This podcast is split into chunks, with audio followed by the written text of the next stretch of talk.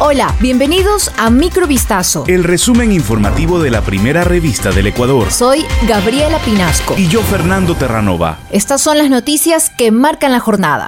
Fueron llamados a juicio los nueve procesados por presunta participación en el delito de peculado para la adquisición irregular de insumos médicos y prótesis para el área de traumatología del Hospital Teodoro Maldonado Carbo del Instituto Ecuatoriano de Seguridad Social IES. La investigación de Fiscalía inició a mediados de julio del 2021 tras haber recibido un informe con indicios de responsabilidad penal por parte de la Contraloría General del Estado por un presunto perjuicio de más de un millón de dólares en contratos. Los procesados, exfuncionarios del mencionado hospital y proveedores, fueron detenidos en su mayoría tras los allanamientos ejecutados por la policía y la Fiscalía Judicial la madrugada del miércoles 2 de junio de 2021 en Guayaquil, Daule y Novol. El juez de garantías penales, Patricio Vidal, les ratificó las medidas de presentación ante la autoridad judicial y su prohibición de salida del país, mientras que para Jorge E. A., quien se encuentra prófugo, se mantiene la orden de prisión preventiva.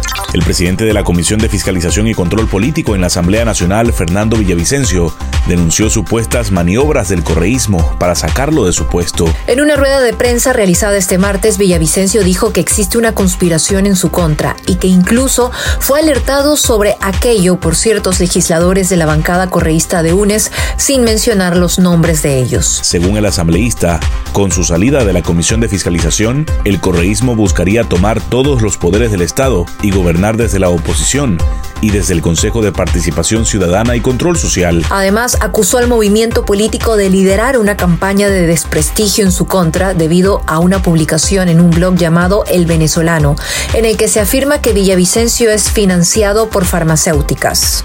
El ministro de Gobierno subrogante, Homero Castanier, informó que mañana miércoles la Mesa de Justicia y Derechos Colectivos contará con la presencia del relator especial de la Organización de las Naciones Unidas para Asuntos de Pueblos y Nacionalidades Indígenas, Francisco Khalid Say, quien conocerá la metodología con la que se desarrollan los diálogos y mantendrá reuniones con representantes del Ejecutivo y de las organizaciones indígenas. Sobre la mesa de fomento productivo y las expectativas del régimen, Castanier dijo, hoy presentamos la propuesta del Gobierno Nacional frente a los requerimientos que hicieron los sectores indígenas.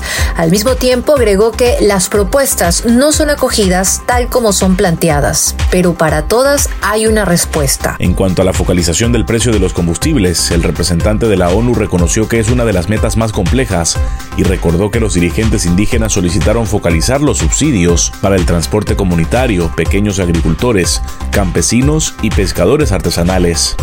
Una madre de 26 años está desconsolada luego de que su bebé de cuatro meses fue secuestrada por una mujer en el cantón Durán de la provincia del Guayas. Según información preliminar, la sospechosa ofrecía a la madre la donación de pañales y otros productos para su pequeña, aprovechándose de los escasos recursos de la familia. En la fiscalía, la madre relató que la mañana del domingo 28 de agosto, una mujer tocó a su puerta e insistió con llevarla hacia otro sitio para brindarle ayuda. La joven madre aceptó y caminó durante media hora junto a la mujer desde su vivienda ubicada en el recreo hasta la altura de un parque situado en la cooperativa 28 de agosto. En ese lugar la sospechosa le ofreció un vaso con agua, pero minutos después la madre comenzó a sentirse mareada, por lo que le pidió que sujetara a su hija.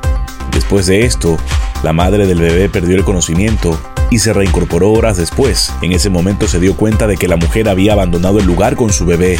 El último dirigente de la Unión Soviética, Mijail Gorbachev, murió este martes 30 de agosto a los 91 años en Rusia. Gorbachev, que llegó al poder en 1985, lanzó una serie de reformas políticas y económicas con la idea de modernizar y democratizar la Unión Soviética, confrontada por graves crisis. Partidario de una política de acercamiento con Occidente, Gorbachev ganó en 1990 el Premio Nobel de la Paz. Entre 1990 y 1991, ocupó el puesto de presidente de la Unión Soviética antes de tener que dimitir el 25 de diciembre de 1991, lo que desencadenó en el fin de la URSS. Esto fue Microvistazo. El resumen informativo de la primera revista del Ecuador. Volvemos mañana con más. Sigan pendientes a vistazo.com y a nuestras redes sociales.